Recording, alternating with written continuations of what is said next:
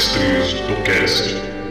Olá, sejam todos muito bem-vindos a mais um episódio do Mestres do Cast, o podcast do Mestres de Aluguel. E hoje nós trazemos para vocês mais um episódio do nosso Papo de Mestre. Hoje falando com o Mestre Shimu do Casa Velha RPG. Mas antes de começar, gostaria de falar rapidamente sobre os nossos parceiros da Estalagem Nerd e do Podrão Cast. Ouçam os novos episódios do Podrão Cast da Estalagem Nerd, que você vai garantir muita risada e um ótimo conteúdo. E não esquecendo que agora os nossos episódios estão tanto no seu agregador de podcast favorito, como no Spotify, no iTunes e no YouTube. E estamos esperando o feedback de vocês para novos temas, opiniões, críticas e dúvidas. Por isso mande o seu e-mail mestresdocast@gmail.com e em breve teremos promoções e sorteios e a sua participação vai fazer toda a diferença. Então ouça, mostre para os seus amigos e vamos fazer com que cada dia nossa plataforma cresça e o RPG esteja para todo mundo. Os links de nossas redes sociais e do nosso padrinho vão estar no post desse episódio. E sem mais delongas, vamos falar agora com o nosso grande amigo, grande mestre, grande parceiro, Mestre Shimu do Casa Velha RPG.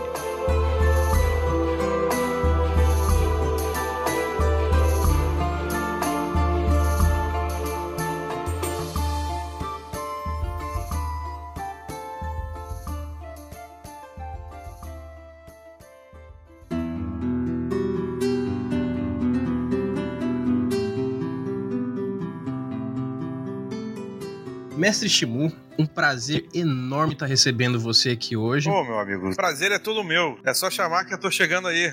que bom, mestre. Olha, não só é um prazer para mim como fã do seu trabalho, como para nós da Mestres de Aluguel. Nós trabalhamos aqui com RPG tanto quanto você. A diferença é que assim, nós somos seus fãs. Nós assistimos seu trabalho faz muito tempo, tanto o seu o trabalho como mestre, como todo o trabalho que você vem desenvolvendo com a Casa Velha. E hoje eu acho que é uma ótima oportunidade da gente estar tá conhecendo um pouco mais da pessoa pessoa do Mestre Shimu. E eu já queria começar perguntando para você como é que foi o seu início no RPG aí no Rio de Janeiro, como é que foi o início do RPG pro Mestre Shimu? Então, cara, antes de tudo eu queria dar aí boa tarde, ou bom dia, ou boa noite para quem esteja nos escutando. É, gostaria de estar agradecendo aí ao Mestre de Aluguel pelo convite. Muito obrigado, tô, me sinto muito prestigiado quando as pessoas chamam e tal para conversar um pouco mais. Os vídeos de vocês são muito bacanas. Obrigado. E o pessoal aqui do pessoal aqui do Rio escuta, escuta bastante. E acabei de descobrir que você é de Campo Grande, aí eu sou de Campo Grande de cá, né? Olha aí. É, exatamente. Não, nada é à toa. então, nada é à toa. o nosso mundinho é muito pequeno. Então, cara, o RPG começou para mim quando eu estudava no antigo. Era, era antigo ginásio, né, cara? Agora eu não sei mais com essa nova, esse novo sistema educacional uhum. que vai até o nono. Mas era no ginásio, eu tinha mais ou menos um. Era 1989. E um amigo meu levou a, a caixinha vermelha pra escola. Olha. Aquela caixinha do DD, aquela, o Basic 7, o né? Basic 7, aham. Uhum. É, aí falou, cara, é assim, assado. Eu, como assim? Mas isso aí é teatro? Ele, não, não, é um jogo e pá, tem uns dadinhos e, porra, aí os dadinhos foi que me fisgaram primeiro, cara. Porque eu nunca tinha visto dados sem ser D6, né? D6, aham. Uhum. Aí eu falei, caraca, que maneiro, cara. Eu queria rolar toda hora. Não, cara, peraí, não é teu round, não. Não, não, só, só dar roladinha. Então, cara, eu fiz um guerreiro humano, foi meu primeiro personagem. Então foi 1989, o nome dele era Cronos, o meu, meu, meu personagem. e louco, ele era um guerreiro de nível um. Ô, louco. E a gente começou a jogar ali. Só que esse cara só tinha essa caixa. Aí, cara, até eu apresentei para meus amigos e tal. Os amigos já tinham conhecimento, a gente começou a fazer vaquinha. E aqui, aqui no Rio uma, tinha uma loja chamada Leonardo da Vinci. Tinha, não tem ainda, só que não, não vende mais RPG. Ela vendia produtos importados, então vendia caixa e tal. A gente comprou a caixa azul, a Expert, né? Sim. Que é a segunda caixa do DD. E a gente começou a pedir pro cara importar lá. Pra, Pô, importa essa caixinha, não sei o quê. Aí chegava ele telefonava pra gente, a gente fazia um ratatá e comprava. Rapaz, Enfim. vocês fizeram o primeiro serviço de Foi. importação e streaming de arquivos. Foi. Aí, cara, foi em 1989 que eu conheci o RPG através de amigos jogando no recreio da escola e depois da aula. Caraca, que maneiro. Eu vou te dizer, um ano antes de eu nascer, você tava jogando RPG, cara. Tava, tava jogando Rapaz, RPG. E eu vou te falar uma coisa. Assim, eu conversei com o tio Nitro, conversei com o Eduardo Spor. Basicamente, o, o Brasil teve esse boom, boom inicial, né? Porque não se compara com um boom de algo que tem hoje em dia. Mas porque as mídias são diferentes também. Mas essa, essa inserção foi ali 88, 89 e entrada de 90 realmente aqui no Brasil. O RPG, ele, acho que pegou toda uma, uma gama de, de pequenos nerds que existiam nessa época e realmente. Tanto que nas minhas entrevistas eu acabo perguntando e sempre acaba ficando nessa parte aí. Mas eu até fico com essa dúvida porque comumente todo mundo fala: comecei com DD, conheci os sistemas medievais inicialmente. Só que isso não necessariamente quer dizer que a pessoa acaba ficando nisso, né? Quer dizer que ela acaba gostando só é. disso. Que foi bastante o seu caso, né? Sim. A questão é que nessa época foi uma década de 80, de, de muitos filmes de ação e tal. Só você ver os filmes que tem nessa década, você vê como a gente foi bombardeado por questões de, de ação, de você ter um herói, de tal, pra... Então o RPG pegou muito essa época, mas era assim, era um cenário diferente, sabe? Porque não era todo lugar que vendia e quem tinha era, porra, era muito caro. Você vê, a gente tinha que fazer vaquinha, cara, para comprar uma caixa, sabe? Então é, é, era muito caro. Então o que a gente fazia? Era, o pessoal até apelidou, né? Geração Xerox. A gente tirava Xerox um dos outros, pra todo mundo ter. Sim, sim. Entendeu? Pra não sobrecarregar um cara de só um cara ser o mestre e tal, e outro fazer uma aventura. E o mestre que não, não quer jogar, pô, então o nego tirava Xerox, os caras da loja de Xerox ficavam possessos com a gente, né? Porque a gente chegava lá com livros de 200 páginas, tira Xerox aí. Ah, tá, uma vez? Não, quatro cópias. É. então o cara às vezes ficava. Essa semana, né? Essa semana. É, pois é, a gente ficava lá e tirava Xerox. Mas essa época, cara, quando começou, né? Até mais ou menos o 91, de 90 para 91, era basicamente o D&D e o AD&D, né? Sim. Que a gente migrou para pro AD&D. Mas aí, em 91, chegou o Vampiro, né, cara? 90, 91 chegou o Vampiro. Aí mudou um pouco o cenário de um jeito que, cara, não, vamos botar uma coisa mais narrativista aí, vamos botar uma coisa mais... É storytelling, o cara conta uma Exato. história, a coisa não é tão focada em rolamentos, em regras, é mais na atuação e tal. E aí, cara, aí com o Vampiro veio com os dois pés no peito, né? Uhum. É até que eu falo que, até em respeito às RPGistas antigas, antes do vampiro, mas onde teve a inserção mais feminina, por causa do tema vampiro e tal, que agrada mais, e, como não tinha tanto aquele negócio de é, tanta testosterona do ADD, e era uma coisa mais conversada, um jogo mais calmo, né? Aquele negócio mais interpretativo, então chegaram as meninas também, e aí isso ajudou também, elas ajudaram a difundir, as mulheres também ajudaram a difundir, começou a surgir mestres de RPG, e aí, cara, pô, pô, foi muito bacana, sabe? É, eu, eu até faço uma brincadeira sobre essa época que, assim, é, o RPG, ele veio muito forte, só que depois ele precisou ficar inteligente. Foi aí que as mulheres começaram a atuar de verdade no RPG, porque parece que é aquela brincadeira de, na minha cabeça, as mulheres conseguem ser muito mais inteligentes que o homem, eu acho que quando o RPG evoluiu, parece que abriu melhor para que elas tivessem Não, mais cara, espaço, os né? Passaram, os caras passaram a se comportar também melhor, né, cara? Exato. Não legavam pra porcaria nenhuma, ficava, né, é, é, se arrumava de qualquer jeito, e tal. Então, não só ela é, trouxeram, as mulheres já né, trouxeram essa inteligência que você está falando, esse teor, mais, agregou mais valor a RPG, como também influenciou a volta a gente, uhum. sabe? E, e, melhor comportamento e tal. Obviamente, nós temos aí casos, né, é, é que ainda ocorrem. De, em pleno 2019, a gente ainda tem problemas assustadores. Pois é, né, a, gente, a gente ainda tem casos de preconceito, a gente ainda tem casos de, de abuso, né? Mas, mesmo assim, elas conseguiram influenciar positivamente o cenário e não seria a mesma coisa, arrisco dizer que não seria a mesma coisa se elas não tivessem entrado, tá, cara? Porque... Sem dúvida. Mesmo porque a gente tava no início da década de 90, tinha toda Exato. essa coisa de é, tá tendo essa, essa mudança de visão do mundo, então claro que vai passar por cima de tudo. É, e o pessoal começou a ficar um pouco desesperado, né? Porque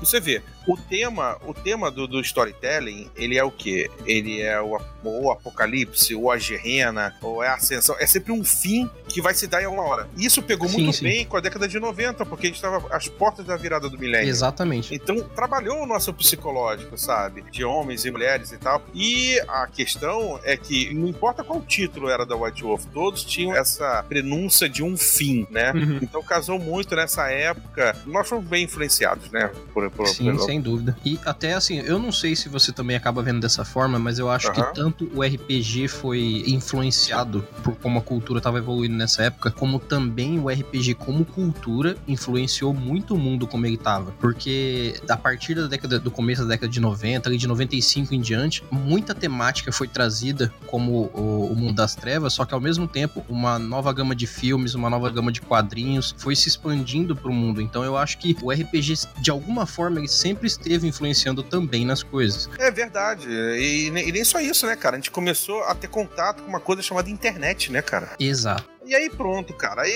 então as barreiras, né, é, começaram a, ficar, a diminuir, a ficarem bem delgadas. Porque eu consegui enxergar uma pessoa que jogava em outro estado. Cara, a, a, antes disso a gente conseguia enxergar pessoas que jogavam na mesma cidade. Sim, isso com um certo trabalho ainda, né? Pois Porque... é, a gente olhava assim, cara, você também joga RPG? É como se você tivesse encontrado um alienígena, sabe? Exato. Cara, você também joga? Então, com a internet, mesmo engateando naquela época, com, com, com Mirk, ainda uhum. aquelas coisas, né? Ainda no, no, bem engateando só por texto e tal, começaram a diminuir as barreiras e outra coisa. Aí, a, isso também influenciou a parte do mercado de games, né? Os games também começaram a dar atenção a mais RPG, começaram a surgir mais títulos com temática de RPG, de você pegar o personagem e não só pegar itens durante o jogo, tipo um God of War da vida, Sim. você pegar um personagem, desenvolver, ter nível, montar pare, né? E você ter habilidade de você escolher distribuir pontos, hit points. Começou a ficar uma linguagem quase que própria. Ah, eu tenho hit point no D&D e também tem hit point no, no, no Final Fantasy, uhum. né? Então começou a ter uma linguagem ali, começou a formar esse mundo nessa redoma e as pessoas começaram, a, as barreiras começaram a, ser diminu a serem diminuídas. E aí, o que, que, acontece com isso? Ideias são trocadas, velho. E isso só Exatamente. tem que ser positivo, né? Sim. E isso assim, é, eu, eu vejo como evidência, principalmente porque hoje em dia o que é conhecido como aquela essa cultura cool nerd, ela, ela realmente saiu dos livros. Ela realmente saiu da brincadeira do RPG, essa cultura de falar assim, ah, o mago, ele, ele é, é sabe, a brincadeira brincadeira do mago ser implacável, a brincadeira do, ah, quando a gente imagina um homem grande e forte, o bárbaro como um Conan. Da mesma forma que essa cultura veio dos quadrinhos, veio dos filmes, veio pro RPG e criou novas adaptações e um crescimento maior pro RPG, o RPG tirou suas pequenas nuances e trouxe, trouxe pro mundo também. Claro. Fez virar cultura hoje. Então tem muita gente que usa de muita cultura do RPG hoje e realmente não tem ideia de que partiu desse princípio. É, e era muito ostracizado, sabe? Era uma época onde, ah, você joga esses joguinhos aí, você é, lê quadrinho, cara, você tem 18 anos, você tem 20 anos, você ainda gosta dessas coisas. Isso escutou bastante, cara. Isso escutou bastante. Se não fossem é, é, cabeças pensantes de, de, desculpa o tom da palavra, ligar o, o foda-se pra isso, sabe? E, e, e peitar, gosto mesmo, e daí não tinha, não, não tinha é, é, é ido pra frente. Hoje em dia é cool o cara ser nerd, é bacana, porque tudo bem, tem uma relação comercial envolvida. Hoje dá dinheiro ser, é, é, a cultura nerd, tudo dá dinheiro, porque os nerds de antes de 10 anos, eu sempre falo isso, hoje são os adultos de 30 com poder de compra, com poder de, de, de, de, de, de influência. Então hoje em dia é cool, mas naquela época não era. É, mesmo porque naquela época, ainda mais a gente falando sobre o Brasil, que o Brasil sempre teve esse pequeno passinho atrás em relação a muita coisa cultural de fora, a gente tem essa coisa de olhar e falar assim: não, isso aí é coisa para criança. Isso aí foi lançado pela Grow, pela Estrela, é brinquedo de criança. Então a gente tinha muito disso, independente do nível intelectual que isso trazia, né? Exato, é bem por aí mesmo. E principalmente quando as, as outras editoras, como por exemplo a White Wolf, começou a trabalhar com o mundo das trevas, e isso posteriormente chegou aqui pra gente porque a gente, o brasileiro, busca mais do que consegue ter de princípio, né? Uhum. É, a quinta edição do DD mesmo é a maior prova disso, que agora no meio do ano que vai, acho que agora do, em no,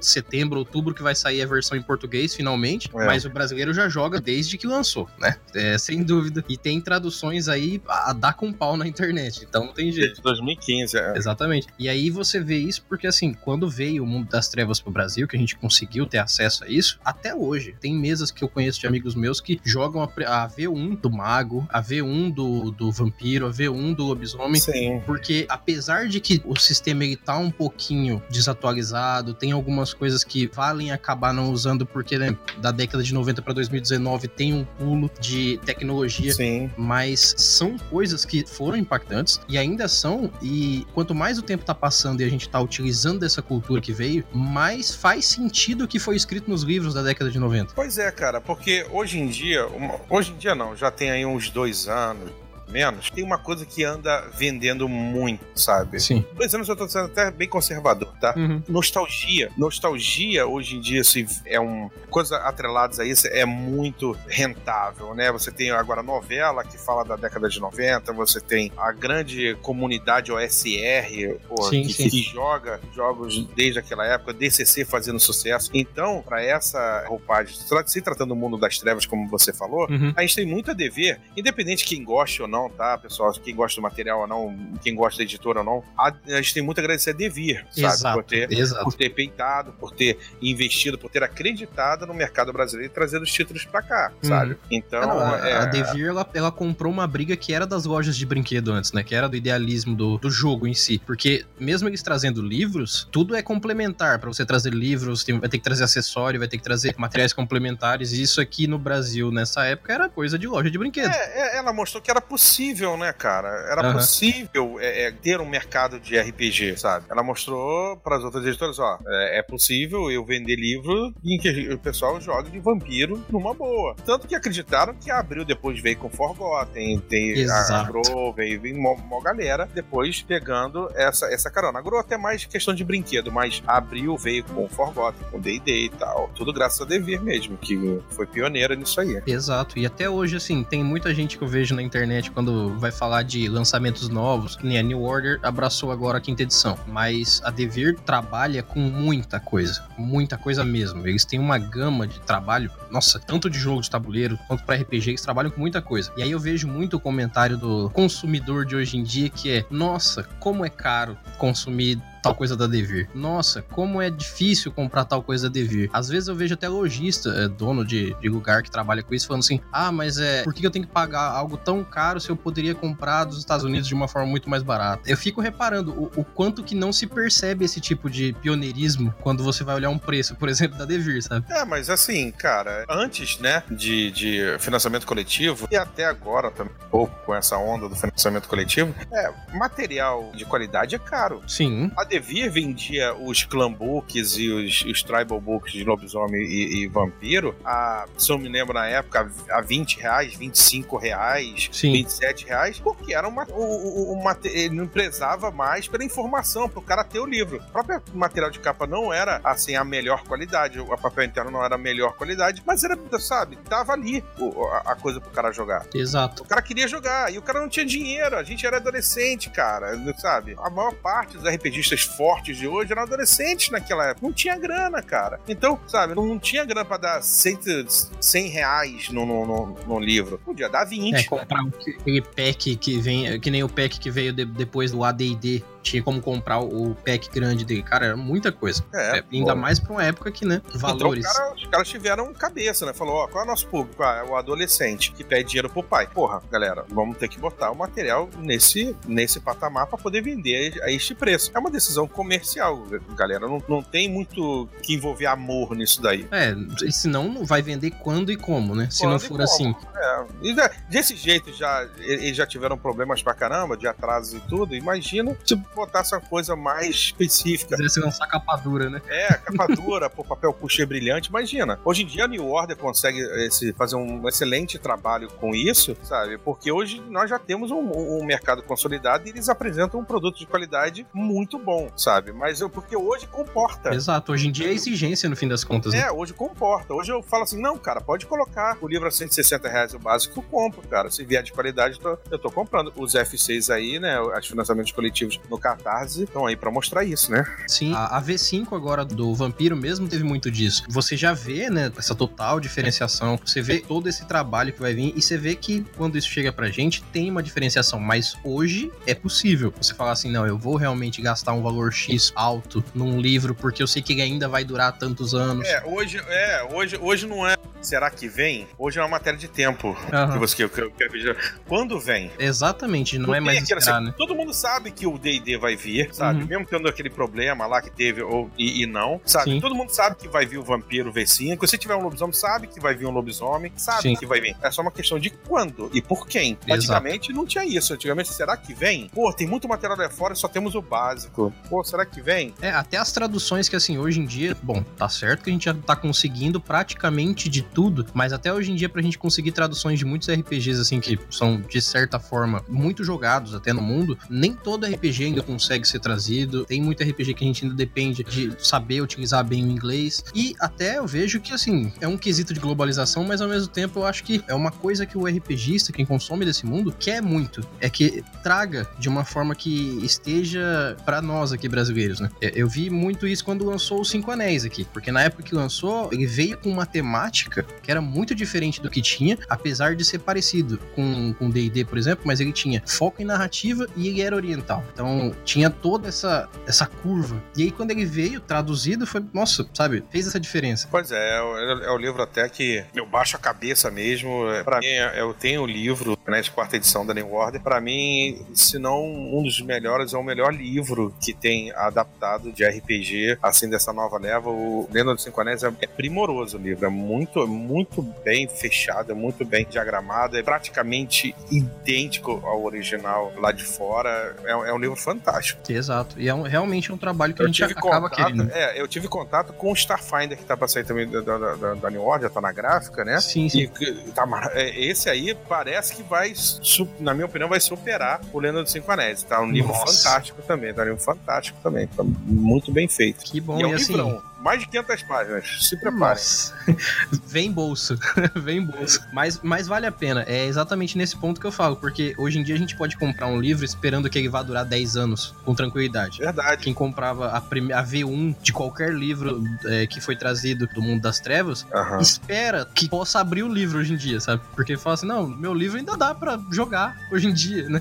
É. mas... Porque o pessoal tem carinho, né, cara? O RPGista tem, tem carinho com as coisas, né? Ele sabe quanto ele pagou, sabe quanto quando aquilo é importante. Sim. Nunca sabe quando vai jogar aquilo de, quando pode jogar aquilo de novo, né? Então ele guarda legal. Uhum. Mas graças a Deus temos aí é, Redbox também, o pessoal da Retropunk também, pessoal, todos, todos os livros deles são. Eu vi no último DOF, eu fui lá, dei uma conferida em todos geral. Pô, são publicações fantásticas aqui. Eu sempre falo né, é, em podcast, principalmente nesse final de 2018 agora para 2019, que 2019 vai ser o ano do RPG nacional, sabe? É. Com, vai ser o, RP, o ano do RPG nacional porque o pessoal tá vendo com força e tá investindo bem. É, eu acho que até caminhando junto com isso, assim, é, é muito de nicho ainda, mas podcast e RPG bateu no ano, sabe? Parece que, assim, o nosso trabalho que a gente tá fazendo aqui é desde o ano passado, mas é perceptível, você abre o Spotify, que agora é um agregador, você repara quanto canal de RPG, de podcast, aí no caso no YouTube, com os vídeos e quão grande essa gama de possibilidades está sendo atualmente. Então, é, 2019 só o Spotify realmente. abrir esse espaço, né, já é um reconhecimento. Sim, sem dúvida. Se a coisa tá crescendo, já tá.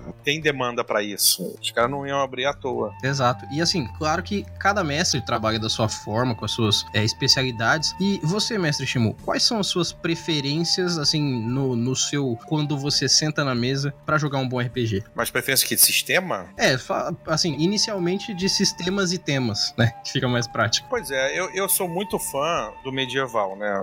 Foi onde eu comecei. Eu sou um fã de carteirinha do, da, da, linha de D&D, todo mundo sabe. É, passei minhas melhores horas da, da, minha vida nesse mundo de D&D, mas eu também, assim, curto muito é, esses sistemas mais, mais novos. Por exemplo, é, sistemas que levam o Power by Apocalipse Engine, né? O Monstro da Semana. Sim. Né? Eu joguei também o Dungeon World. Então, alguns desses que levam... É, eu joguei o Véu, né? Foi até que a gente jogou lá na, na Câmara Obscura. Então, Sim. eu gostei muito da, dessa mecânica mecânica de gatilho e tal, de você ter uma, praticamente um jogo voltado para cada personagem, né? Então Exato. a cartilha te, te dá um, um, monte de habilidades, a outra cartilha do cara é totalmente diferente, todo mundo dentro desta mesma, desta mesma ambientação. Então, falando de sistemas, hoje em dia é o que me atrai muito o D&D, o Mundo das Trevas, óbvio, foi Mestre Lobisomem, é o meu sistema preferido, já ia falar da ambientação agora há pouco, uhum. ia falar daqui a um pouquinho, mas Lobisomem é o meu jogo preferido de todos os RPGs,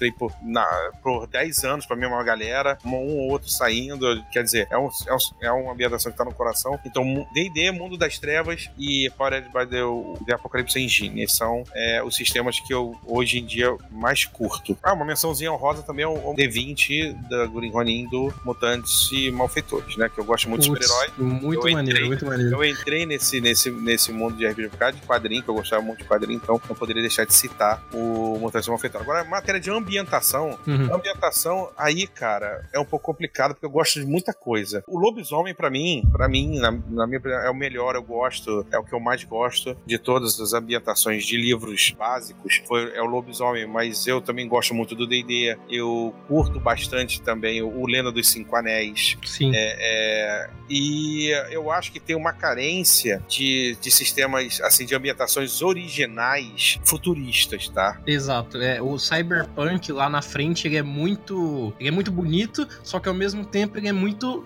vago, né? É, ele é muito isolado, né? Nós não temos um, um, um, um Space Opera. Hoje até tem, né, com, o Space Dragon e tal, mas é, nós não temos aquele que acompanhou, né? Veio, veio se evoluindo e tal. Porque, ah, vamos jogar, vamos jogar o quê? Ah, vamos jogar Star Wars D20. Aí o pessoal jogava Star Wars D20. Aí um ou outro tinha um, um, um Space Master, que era do é, o Holy Master, né, da ICE, e tinha um, também uma, uma ambientação para espacial, que é o Space Master. Então, Sim. era coisas de muito nicho, muito cult, sabe? O Mega uhum. Traveler. Então, muito Agora, não tínhamos um, um, sistema, né, de um Space Opera, assim, de peso. Então, por isso que eu tô pondo muita as fichas positivas no Starfinder, tá? Sim, sim.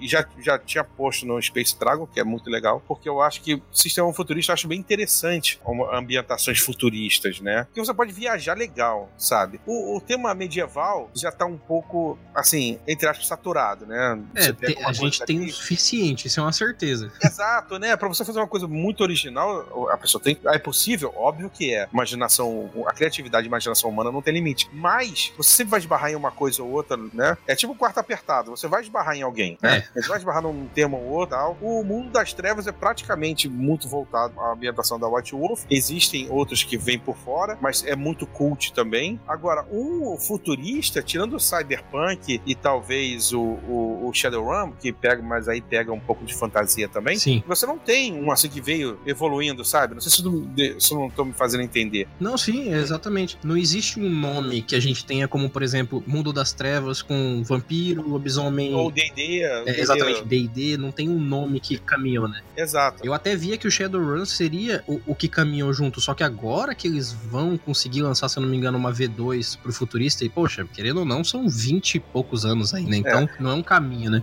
Algumas pessoas podem até vir, vir perguntar aí depois, ah, pô, mas GURPS tem... GURPS, GURPS é genérico, né, cara? Você, é, tem, o GURPS foi criado pra ser genérico. É, genérico. Lógico que você vai ter o Space, você vai ter o Fantasy, você vai ter o Horror, você vai ter o Artes Marciais. Então, esses sistemas mais genéricos, eu, eu, eu nessas análises assim, mais específicas, eu deixo um pouco de lado. Como Fate Sim. também e tal, eles estão ali um pouquinho de lado. Mas, é, nessas ambientações, o que eu mais gosto é lobisomem e, e fantasia medieval e super-heróis. Eu também joguei muito o, o Marvel Super Heroes da TSR, não joguei Sim. os outros, tá? O da Saga, teve um da Saga System ou algo assim. Eu não joguei, joguei o da TSR. É, e o, o DC Heroes da Mayfair, que eu cheguei a jogar o segundo e a terceira, a terceira edição. E depois fomos pro Mutantes Malfeitores, que eu acho muito bacana. Tem os livros da segunda, tem o livro da terceira, ah. e tem até o, o DC Adventures, que, a, que o, a Green Ronin conseguiu os direitos da DC de fazer os personagens, né? A ambientação dos super-heróis da DC para mutantes e malfeitores, né? Então eu acho bem legal também. Então são esses três aí, respondendo a sua pergunta. Maneiro, maneiro.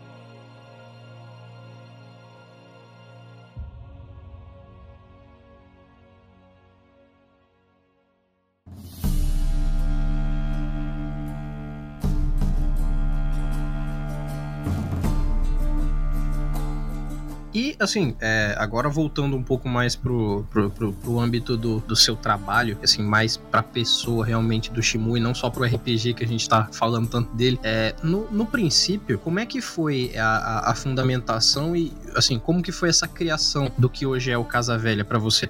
Então, é, aí a gente volta um, um, pouquinho, mais ou menos, porque é, eu conheci o, o, o, o, dono do Casa Velha, né? Uhum. E através de uma amiga que nós, que nós temos em comum, a Elaine Nascimento, a Nani. Sim. E eu conheci lá e ele, numa daquelas conversas, pô, você não narraria é, é, é, online, não? Você tá querendo ver aí? Porque era uma época que eu tava é, nesse projeto com, com, com o Eduardo Spor de fazer o Filhos do Éden RPG, que a gente ainda tá sim, sim. Né, fazendo esse projeto. Já teve aventura, já teve adaptação no universo expandido e agora. Sensacional a, a, a, que vocês fizeram. Cara, eu já mestrei umas 10 vezes ela é e legal, não me né? canso. Eu porque eu não, não consigo, eu não consigo ficar repetitivo Eu, Eu, tento. gosto, eu gosto muito também. Eu, eu já cheguei a fazer o Railroad pra ver se eu conseguia, mas o, não dá, porque é tão aberto e tão simplista que eu, se eu jogar com trilho, o trilho vai pra todo lado. Então eu achei muito, muito divertido o jeito que vocês fizeram. Parabéns. É, que é, o sistema também, o, a SRD 5.0 também ajuda, né? Uhum. Porque ele é, um- é um- é uma, uma coisa mais. É um sistema mais. que te deixa mais. tem mais liberdade, né? Então. Sim, é- exatamente. é. Então, é, continuando, Sim. o, então nessa época, ele, pô, eu queria narrar pra eles, né? a- fazer os playtests, né? Que eram os primórdios da Sombra do Abismo. Então eu tinha bolado uma aventura que é o que é hoje o, o Ouro de Balor, né? Lá no Casa Velha. Sim. Aí ele falou, pô, faz online, cara. Eu falei, caralho, será que vai dar certo isso daí, cara? Porra, não sei, cara. Porra. Não, tá bom, vamos, vamos, vamos tentar. Aí foi quando eu conheci o, o, o, o Roll20, foi como eu conheci como se faz a, a transmissão. E eu fiz a primeira, que foi em quatro partes, foi o Olho de Bala na primeira temporada Sim. né? Aí o pessoal gostou pra caramba, teve muito pedido e tal, e-mail chegando, pô, como é que é? Como é que faz? Aí o pessoal foi, foi disseminando e aí eu tomei gosto pela, pela coisa e falei, pô, posso narrar outras coisas. Aí beleza. Aí eu fui começando como colaborador Certo. no Casa Velha, como mestre, né, colaborador e tal. E aí fui, fui dando umas ideias e, e o, o pessoal também me ajudando a entender mais do- de, de- de transmissão, que eu não sabia nada, eu não sabia nada. Eu cheguei só, só com a minha carga de mestre. Daí fui subindo, as ideias foram, foram combinando até que eu cheguei à, à administração do, do, do canal, como Uhum. a quarta pessoa, que já tem o, o, o Diego, né? Tem o Bruno e a Nani. E aí eu fui o quarto membro a chegar e foi mais participativo no Casa Velha. Entendi. E- Ele foi um, assim, um trabalho de, de você realmente ir entrando aos poucos, porque você já tava fazendo trabalho de mestre mesmo. Sim, eu já tinha, eu já mestrava em eventos, né? Aham. É, já tinha, já tinha uma carga em mestrar em eventos. Deu um gapzinho, mais ou menos, aí na, na- no começo dos anos 2000, porque meu- o trabalho que eu tinha na época, que era é, com navios, então não dava pra conciliar muito o RPG, mas desde a minha, da, da época do RPG Rio, da época do Baby Team, que é isso bem Uhum. Lá da década de 90, 90, então já tinha um pouco essa carga de, de saber narrar em público, não tinha muita... meio sem vergonha, né? Já Sim, chegava sim, na é. mesa chamando o pessoal, já botava apelido em cada um e a gente já rola os dados e tal. Então eu comecei a narrar muito evento. Então eu trouxe essa experiência de narrar em evento, né, para pro online. Ah. Eu acho que casou bem. A minha maior dificuldade foi, foi o tempo, né? É, porque né, tem o- a corrida da aprendizagem, né? Foi não, foi tempo de jogo, porque Ah, sim. minha primeira, minhas aventuras duravam muito tempo, É, o sabe? Tinha- costume, né, de mestrar. Pois é, você na presencial, você deixa, o- deixa o tempo te levar, sabe? No online você tem que ali, né, pela, pelas três horas de jogo, você já tem que mais ou menos já fechar aquela parte. Ela tem que ser Então, bem mais pessoal- concisa, direta e Isso. enxugada, né? Não, e mesmo que seja uma campanha, você saber aonde você vai parar, né? Não parar no combate no meio. Já aconteceu. Mas se não parar no combate no meio, fica chato. E Sim. tal, você coordenar mais ou menos aquilo como, como capítulos. E Uhum. o pessoal até brinca lá no Casa Velha e fala que, ah, não, essa aventura vai ter um shimu de duração, porque é, quando extrapola e bate, pô, o lobisomem do 24 horas foram 6 horas de jogo. O pessoal quase Sim, me sim. bateu. Eu fiz muito errado naquele dia, mas eu peço até desculpas aqui ao vivo, que eu Não, mas, extrapolei. mas ficou bom, ficou bom, é o que importa. É. E assim, foi aprendendo. Exato, exato. Mesmo porque, assim, esse desenvolvimento para trazer o, o trabalho de mestrar, o, o RPG como um todo, pra internet, pros vídeos, pro áudio aqui que a gente faz, alguns episódios também de RPG, é uma adaptação que a gente vai pegando a mão da coisa. Você, definitivamente, porque o costume da mesa é um costume muito abrangente, muito tranquilo, muito, sabe? É, o, o fato de você ter que gravar e ter que se preocupar com o microfone, posição de câmera, é, se a pessoa tá com a internet boa, é, se tá todo mundo conseguindo ver. Deus o livre se você for fazer uma live, sabe? É, é, tem muita coisa envolvida. Muita diferente coisa. de uma mesa com um saquinho de dados, livro e pessoas. É sem dúvida outro nível de trabalho. É verdade. Ainda É mais quando você vai usar o Roll20, né? Que aí você tem preparação do visual. Deu visual. Ainda tem outra parte ainda, né? É, você tem que aprender a mexer na ferramenta, né? Eu também eu tive que parar, vi vídeos no YouTube de tutoriais do Roll20 para saber, apesar do lá do, do pessoal do Casa Velha, né, já me ensinar, mas eu também fui buscar fora, fui ler, fui aprender. É até uma dica que eu passo pro pessoal aí, galera, sempre veja, sempre veja outros vídeos, é, vídeos tutoriais, é, não, não acha que vai chegar já saber, porque enrola, a gente esquece. E se esquecer na hora, galera, não tem problema, dá uma consultada. Passa reto, né? Passa reto, invoca a regra de ouro, passa em cima uhum. e não, não, não, não tem problema. Sim. Até você tocou num assunto que é, é realmente minha próxima pergunta, porque eu acho que essa pergunta, para quem, é, principalmente para quem é narrador, para quem é mestre, ela faz uma diferença grande pro dia a dia, que é assim, como que você conseguiu durante todo esse tempo de vida, esse tempo de RPG, que você tem quase 30 anos aí, conciliar seu tempo de mestre com seu tempo de trabalho? Porque, querendo ou não, assim, a não ser que a pessoa conseguiu, sei lá, abrir uma loja e vive de RPG, ou, sei lá, trabalha como mestre e ganha seu dinheiro fazendo vídeo e alguma coisa assim, é, a gente tem uma vida, um trabalho, uma coisa por fora, e aí a gente tenta desenvolver esse trabalho e, e ser o mestre de RPG e se divertir com isso. Como você conseguiu conciliar esses dois tempos para sua vida? É, cara, tem que ter muita organização e, assim, nada demais de alguma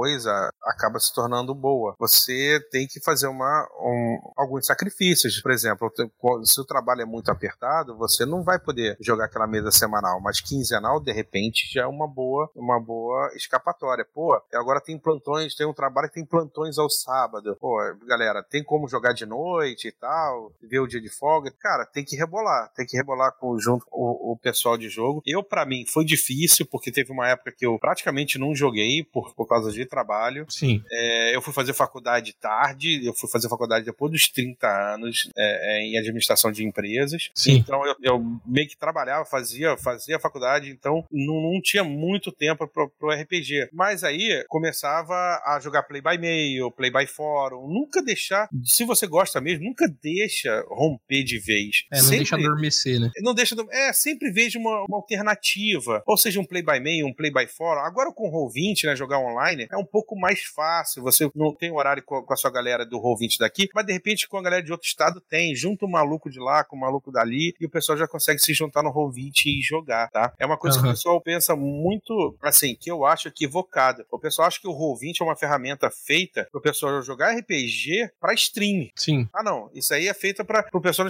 É, não. É, o Roll20 é uma ótima ferramenta para você que não tem tempo ou não tem gente para jogar. Exato. Sabe? Ou simplesmente, assim, o, o, o seu grupo é de longe ou você não tem um grupo, porque no Roll20 você pode achar gente lá dentro, né? Exato, nas comunidades. Chega a ser uma rede social indireta, né? Exato, tem as comunidades e tudo. Então, por vários motivos, ou seja, por trabalho, como nós. Mas pode ser. Eu sou um privilegiado. Eu, eu, eu vivi no Rio de Janeiro, então um grupo de RPG que não falta. Mas tem gente no interior do país que às vezes não conhece outro RPGista, cara. Você conhece, tem mais um, ou então tem mais três, e um cara e um só mestra, sabe? Não tem esse tipo de oportunidade. E no Roll20 é uma ferramenta que pode te dar essa oportunidade. Você conhecer outras pessoas, de você poder jogar outros sistemas, ter contato, ter experiência com, com outras pessoas e outros sistemas, sabe? Sim. Eu acho que o Roll20 é uma ferramenta mais interessante para esse lado do que é realmente para stream. Além de você poder, como uma das, dos artifícios, streamar, você poder encontrar gente ali, você pode também, é, se você for uma pessoa, por exemplo, um cara que trabalha com narrativas, um cara que lá, gosta de escrever sobre RPG, você pode deixar aventuras ali pro pessoal ver. É, realmente, eu diria que o Roll20 é o mais próximo de uma rede social que o RPGista tem hoje, porque além de tudo, a plataforma é em várias línguas, então não tem como não falar que não é acessível, né? Pois é, e, e ele é um tabletop, né? Então, ele é um tipo, se o Roll20 você não gosta, não gostou, não sei, pesquisa outros, cara. Lá não tem uma, tem uma parte só para outro, outros tipos de tabletops existentes, tem o Fantasy Grounds, tem outros que, que pode se adaptar melhor a você, sabe? O importante é não perder o contato com, com RPG, se você curte, tá? Se não é muito importante para você, se você faz só por... Por um hobby situacional, né? É, pois é, uma vez ou outra é bom, não sei o quê, então tudo bem, mas se você que gosta, nunca deixe de perder, nunca deixe de ficar ligado, porque às vezes você acha que não é possível e tem uma possibilidade, por exemplo, lá no Casa Velha a gente tem um fórum. Sim. Gente, se vocês acham que a gente streama muita mesa, vocês têm que ver o fórum. Tem muito, a gente tem muito mais mesa offline do pessoal mesmo interagindo entre si do que as marcadas online, sabe? O pessoal mesmo organicamente faz isso, é muito bacana. É, o próprio Discord aqui é um exemplo disso, porque é um, um chat de voz que foi desenvolvido para jogadores online, né, de jogos de, de computador. Só que, poxa, o,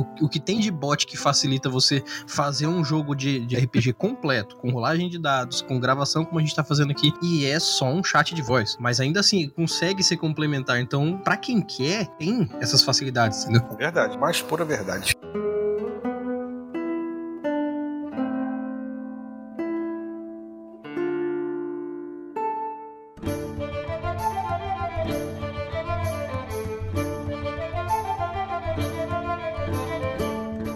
Até já pegando desse gancho aí, eu vou, eu vou utilizar a situação porque, assim, é, essa é uma parte mais de opiniões e eu, eu, eu, acho que essa é a melhor forma também de quando a gente quer conhecer uma outra pessoa que trabalha com RPG é perguntar um pouco sobre as opiniões que a pessoa tem sobre o antes, o durante e o depois do jogo, que é aquela coisa de como que a pessoa lidar sobre o RPG, né? Uhum. Nós aqui na Mestres, aqui a gente trabalha com uma parte bem psicológica, a gente gosta de trazer o, o RPG não só como um jogo para as pessoas, mas como uma utilização para melhoramento pessoal, várias formas de utilizar o RPG não só sentando aí na mesa jogando, mas para melhorar a vida da pessoa. E uma coisa que eu vejo muito para narradores, para mestres, é que cada um realmente tem o seu ponto de partida para um tanto e chegada para um tanto. E para você, mestre Shimu, você vê algum limite de assunto para se tratar dentro do RPG? Assim, existe um, um ponto que você fala assim, eu acho que daqui RPG não deveria tocar. Olha, cara, eu sou da linha que pensa que, que RPG é um contrato social, tá, cara? Então, Sim. eu acho assim, se você quer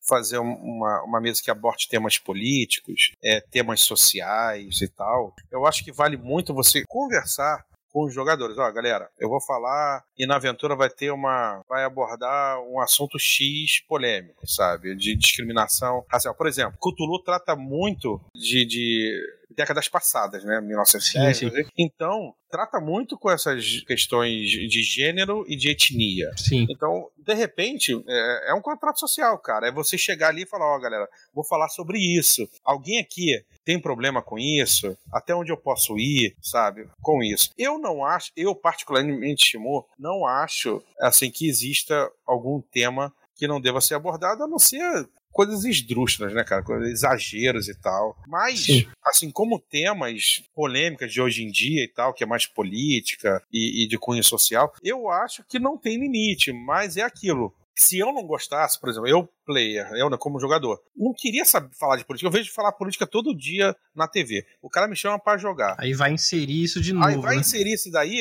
pô, que ele me falasse antes, sabe? Porque, caraca, eu já tô vendo, vivendo isso todo dia, cara, sabe? Outro cara não, outro cara gosta de estar engajado naquilo ali todo dia e ver isso no RPG e, pô, agora você é uma ferramenta de mudança mesmo e tal, ah, e vai e peita e aí é bacana. Então, eu acho assim, tudo é um contrato social. É, se você quer abordar isso no seu jogo, converse com os jogadores antes, tá? Sim. Para que todos estejam de comum acordo e ninguém se surpreenda. Porque às vezes, cara, uma besteira para mim, não é uma besteira para você. É, às vezes é um assunto pesadíssimo para outra pessoa. Né? Exato, a gente nunca sabe o background das pessoas, a gente nunca sabe o que elas vivenciaram, a experiência delas. Então, uma coisa que é simples para mim, que passa batido, para outra pessoa não é.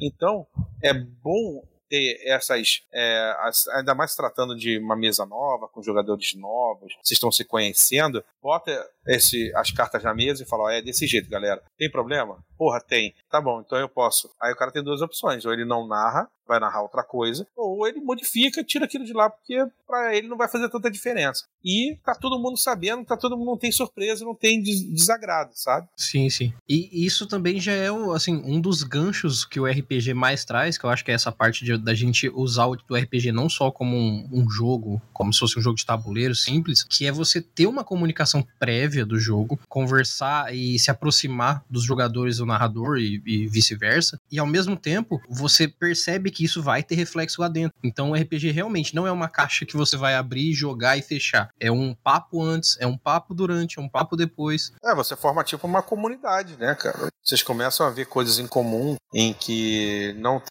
e tem a razão, você, o grupo de RPG se forma informalmente e daqui a pouco vocês não estão falando também só de RPG, vocês estão falando de outra coisa e tal. Forma-se um grupo mesmo, né? Sim, sim. E assim, é, Mestre Mu, pra gente não, né, não, pra não comer demais seu tempo, Nada, é, cara. deixa eu te fazer uma outra pergunta. Hoje, a gente tá em 2019, assim, to, todos nós passo a passo envelhecemos um pouquinho mais a cada dia. E hoje, para você, mestre Shimu, qual que é a sua maior motivação de continuar trabalhando com RPG? Cara, é, é ver o pessoal chegando, né, mais na área, querer botar força também, sabe? Dando, dando força. E, e ver que a gente faz alguma diferença, sabe? As Sim. nossas aventuras são lidas, o pessoal joga, o pessoal dá feedback, participa. É, é uma satisfação muito grande, entendeu? Então isso motiva muito mais do que monetariamente, porque sinceramente, você que espera ganhar dinheiro com RPG, se você não for uma editora muito grande, para com isso. É, não, não é exatamente por aí, né? É, você não vai ficar milionário com RPG, cara. Na boa. Tô te dizendo a realidade de agora, tá? Uhum. Não vai. Pode te trazer algum retorno financeiro? Pode, pode trazer retorno financeiro e tal. Mas a maior satisfação é você fazer aquilo que você gosta sabe? Eu sou uma pessoa, por exemplo, que larguei todo o terceiro setor e me dedico hoje exclusivamente a RPG, porque é uma coisa que eu amo fazer. Sim, é uma sim. coisa que eu quero fazer e eu quero que faça parte da minha vida, é o meu meio de vida. Então, lógico que eu vou precisar de, de, de retorno financeiro. Ninguém vive de evento, mas não é o motivo principal. O motivo principal é o quanto você atinge as pessoas e as pessoas atingem você a troca, entendeu? A evolução junto, a troca de ideias, o conhecimento compartilhado. Isso é muito bacana. Fora a inclusão e a inserção de, de pessoas que, por um, por um motivo ou outro, têm algum problema. Por exemplo, como você estava falando, trazer o RPG como uma forma de, de tratar algum problema que a pessoa tem. Por exemplo, uma pessoa muito, muito tímida, sabe? Que tem um, um eu já vi gente que com síndrome de pânico, sabe? De não sair de casa e tal. Sim. Amigo meu, e pô, com RPG, o cara se soltou hoje em dia, o cara narra em evento, sabe? Fala no microfone, é totalmente mais comunicativo, mais social. É, hoje em dia mesmo a gente, infelizmente, vive do novo mal do século que é a depressão, e existem vários estudos e, e muitos mais estão sendo feitos. Eu mesmo participo de um desses estudos, que é de comprovar que o RPG ele consegue, na parte social, vencer o, essa, essa Sim, coisa que certeza. acontece quando a depressão pega você. Porque você trabalha seu social, você trabalha Sim. seu raciocínio, você ocupa do seu tempo e você, principalmente, você vai estar desenvolvendo personas indiretas, tanto narrando como é, jogando, que você vai conseguir extrair dessas personas. Então, tem um desenvolvimento em jogar o RPG que é para sua vida. Você não joga assim, mesmo que você faça o personagem mais raso, mais simplista, com o mínimo de detalhe possível. Interpretar esse personagem minimamente vai fazer com que você esteja atuando para você e para a vida, não tem jeito. Então, quando você consegue colocar isso para uma pessoa que não, sabe, não consegue sair de casa, não, não sente uma motivação para alguma coisa da vida, você realmente consegue fazê-la por outros âmbitos ver esse lado, né? Exato. E além disso, mula leitura, sabe? Exato. Você quer ser um, um, um bom sabe? Ler, leia, leia sempre, leia muito, sabe? É, estimula a pesquisa. Pô, meu personagem parece o, o, um romano, não sei o quê. Então, deixa eu ver aqui na história o que, que eu posso pegar na história que aconteceu no nosso mundo. E o cara começa a pesquisar sozinho, dele mesmo, parte dele mesmo.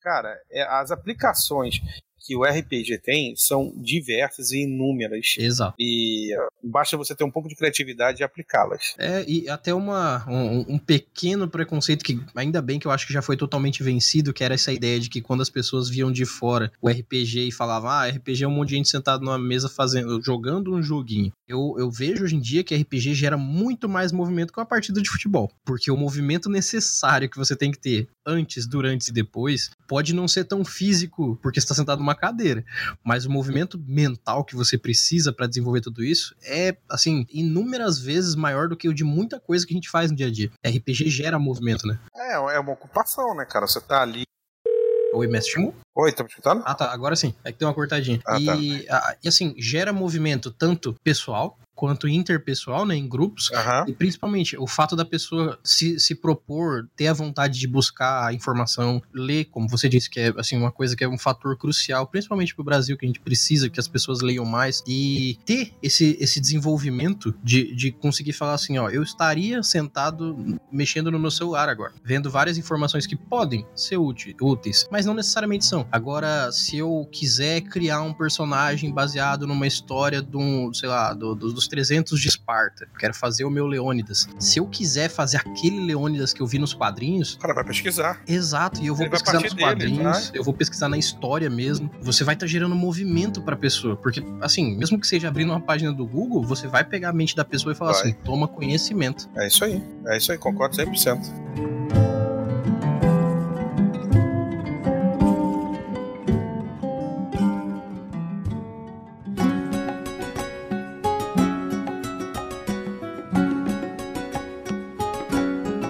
Até já né, nessa, nesse escopo aqui de o que realmente a gente pode estar tá indicando para as pessoas, porque o RPG eu acho que é, realmente é um santo remédio para muita gente. Eu acho que para quem não conhece, vale conhecer, nem que seja para jogar uma única vez, para ver o quanto faz diferença. Mestre Shimu, quais são as dicas que você tem para dar para jogadores e narradores, tanto iniciantes quanto o pessoal que já tem mais experiência, assim, que você sabe que é, sabe, batata que eles precisam ter? Tá, é assim, existem algumas coisas que a gente aprende na porrada. Exato. Então, muita coisa assim que.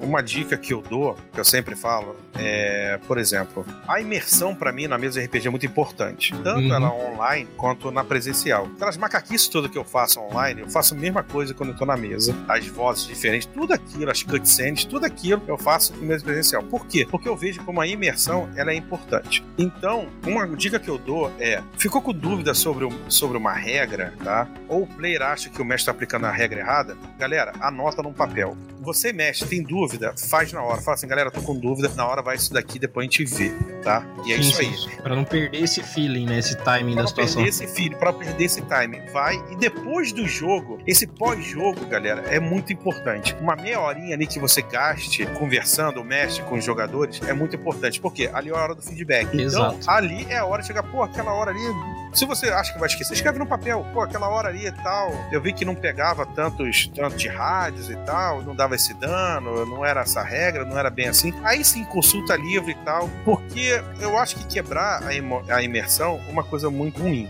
tá? E a outra dica que eu dou é descrição de, de, de lugares, personagens, personificar esses NPCs também ajuda nesse sentido. Nem que seja uma música, é, eu, eu, uso também muitas imagens, muito mais no, no Roll20 que tem esse, esse recurso, né? Uhum. E no presencial eu uso mais eu descrevendo mesmo. Mas música sempre está presente para dar aquela, aquela, aquele ambiente, aquele clima, aquele clima. Então tudo que você puder fazer para agregar ao jogo eu acho, eu acho bacana. Você acha legal o grid, botar o grid ali, as pecinhas e tal, montar aquelas portinhas e parada, e árvorezinhos, bacana. Ajuda a imersão da galera e também, em regra, ajuda. Então, se tá ajudando, deixa, sabe? E se é aquela regra inventada na hora ali pra passar por cima daquela for uma regra bacana, e ela fique, faça seus homebrews, sabe? Exato. Faça seus, seus, seus house rules. Não tem problema. Adota ela, é o seu grupo de jogo, cara. Se todo mundo concordar, olha o contrato social de novo. Se todo mundo concordar,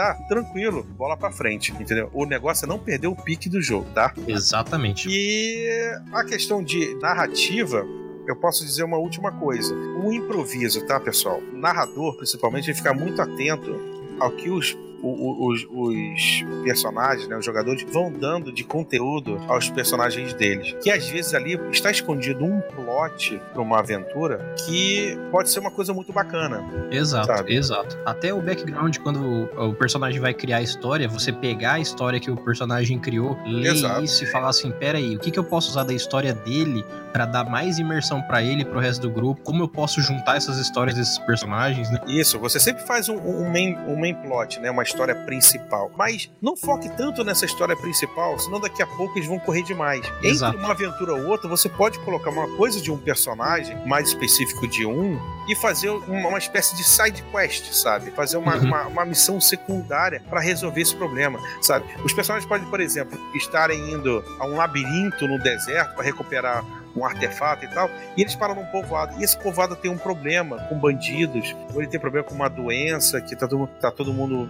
é, é, é, morrendo, ou algum outro tipo de. Ele, ele encontra uma pessoa, um dos personagens encontra uma pessoa que há muito tempo não via, sabe? Daí você já monta uma outra quest que dá um intervalinho, um hiato, um respiro à tua própria, ao teu próprio plot, sabe? E você faz uma. uma um, agrega peso àquele personagem. Aí depois, passou aquela aventura, passou aquela aventura, conseguiram ir lá no, no resgatar o artefato e tal, observa outro personagem, sabe? Se foca em outro, fala, pô, tem uma coisa nesse personagem que eu poderia explorar. Aí o pessoal faz a quest desse personagem, sabe? E por aí você vai montando uma árvore que daqui a pouco todos os personagens têm uma riqueza de background, uma riqueza de peso por igual. Sim. E, e isso torna a história toda muito mais é, é, rica, né? Exato. E você, assim, dependendo muito de como for a sua forma de criação, você ainda pode dar um contexto onde tudo se ligue no final. Afinal, dependendo do mundo quando você estiver jogando, por exemplo, o mundo medieval, existem muitos complôs, muitas histórias, muitas coisas que ligam por trás das, das câmeras, vamos dizer assim, né? Então você consegue fazer pequenas é, side quests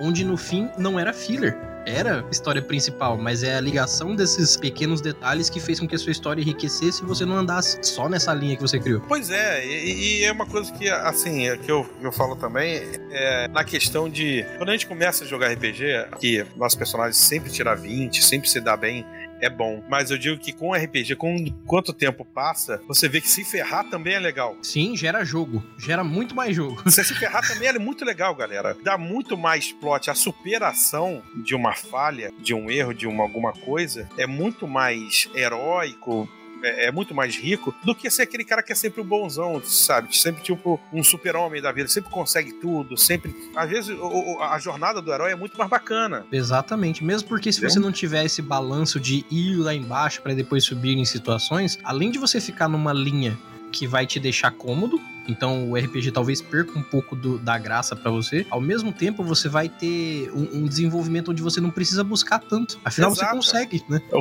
o, o, que eu quero dizer com isso é, na hora de montar os personagens, agora uma dica pros jogadores, não veja só as coisas positivas que você possa colocar na ficha, sabe? Aquela cicatriz que você tem no rosto que te deixa com um carisma um pouco baixo, pode ter causada, pode ter sido causada por um inimigo que você vem encontrar depois que o mestre possa explorar. Exatamente. Entendeu? Ou, ou é, essa, essa cicatriz significa signifique alguma coisa, sabe? Então, elementos negativos fazem parte, humanizam o seu personagem, tá? Isso, e dá realidade pra ele, né? Dá realidade, dá peso, exato.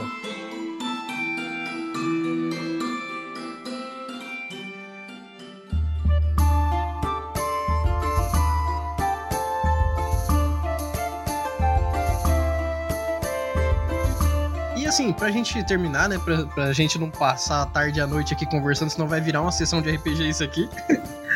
pra gente terminar então, é, fala um pouco pra gente, Mu, tanto dos seus projetos pessoais quanto dos projetos que estão vindo pra Casa Velha aí que você puder falar, pra gente já saber como é que vem 2019, 2020 e assim segue. Então, Casa Velha 2019, nós, nós vamos em. Estamos com algumas novidades que estão para ser apresentadas, eu não posso falar muito, certo. Tá? Mas já vai começar agora em março, depois do carnaval. É, já vai ter novidades no canal, não, é, todo rolando em tema de RPG, só que não só jogo, né? Vamos ter outras coisas que envolvam opiniões, é, interatividades, então sempre com tema de RPG, mas que leve também para um lado que não seja só jogo. Certo. Em matéria de jogo, nós, nós seguimos com a, principalmente com as quintas e domingos aí em fortes, né? Com algumas alguns términos de temporada, como Marca das Sete Bruxas, que eu narro às quintas-feiras. Sim, sim. E o, o Blades in the Dark, que o Bruno também está terminando agora dia 24. Daí vão começar outras temporadas que eu também não posso dizer que é surpresa, né? Só posso dizer que esse ano ainda tem, vai ter ainda, da minha parte, né? Ainda Sim. vai ter Starfinder esse ano. Muito é, bom. Ainda vai ter a,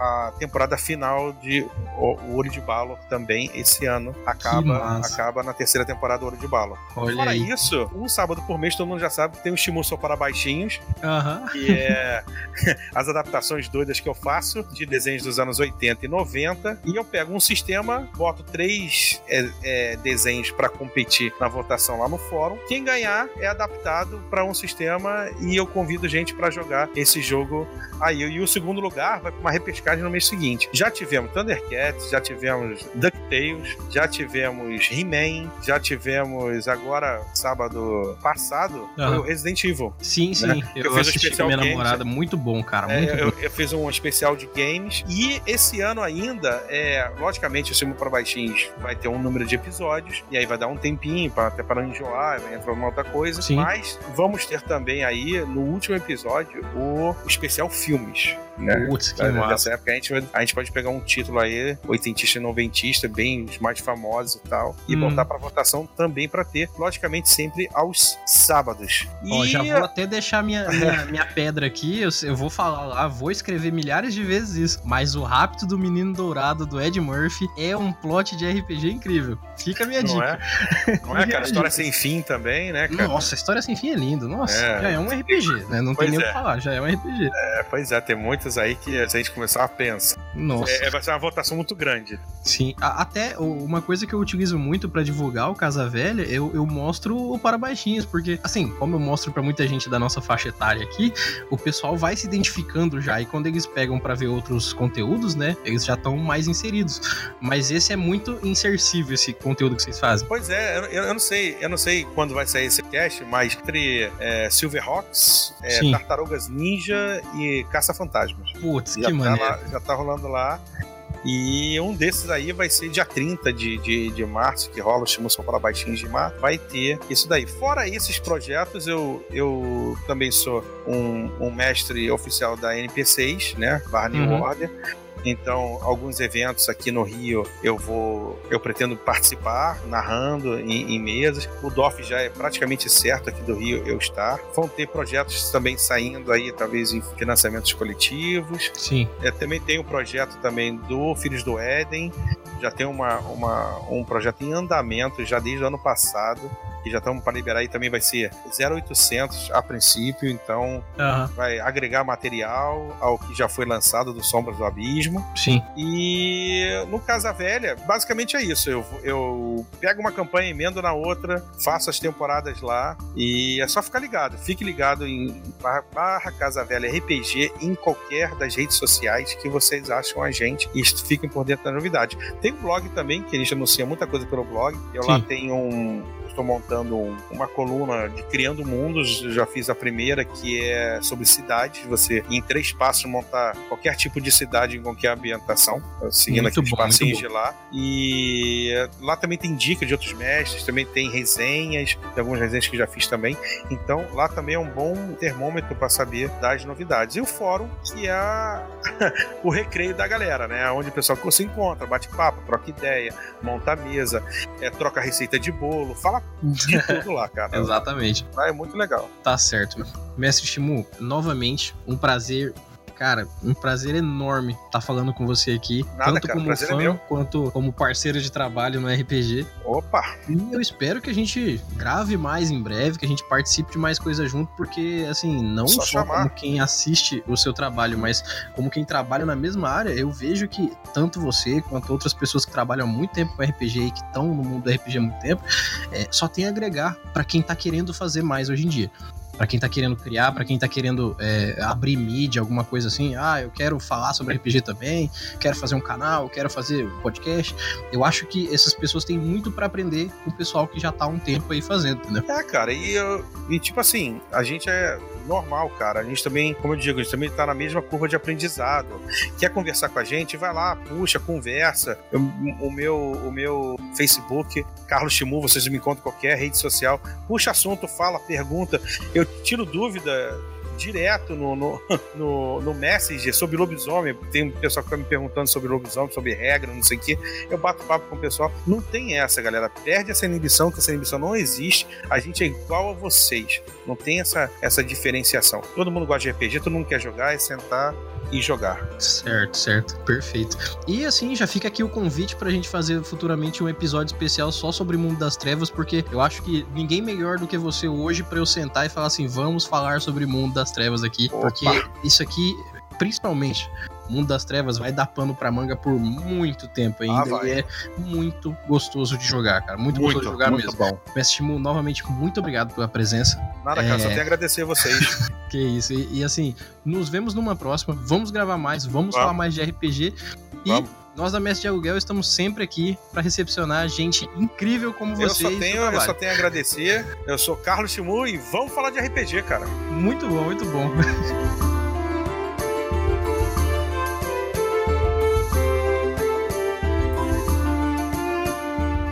Então, senhoras e senhores, amantes do RPG e ouvintes do Mestres do Cast, por hoje é só. Eu acho que esse papo de hoje vai levantar os ânimos de muita gente por aí e principalmente é sempre bom a gente conversar com mestres que trabalham na área para que a gente saiba como as experiências deles fazem a diferença para o futuro do RPG aqui no Brasil. E claro, aproveitem e deem a opinião de vocês sobre o que vocês estão achando lá no nosso e-mail. Mandem um e-mail pra gente, galera, mestresdocast@gmail.com e a gente vai ler aqui e vai falar sobre cada um dos e-mails de vocês. Não deixem de colocar as suas críticas e opiniões e, claro, não esqueçam de dar aquela passadinha lá na Estalagem Nerd e no Podrão Cast. No mais, eu agradeço a todos. Meu nome é Erli e eu estarei aqui esperando por vocês. Nos vemos em nosso próximo episódio. Até mais.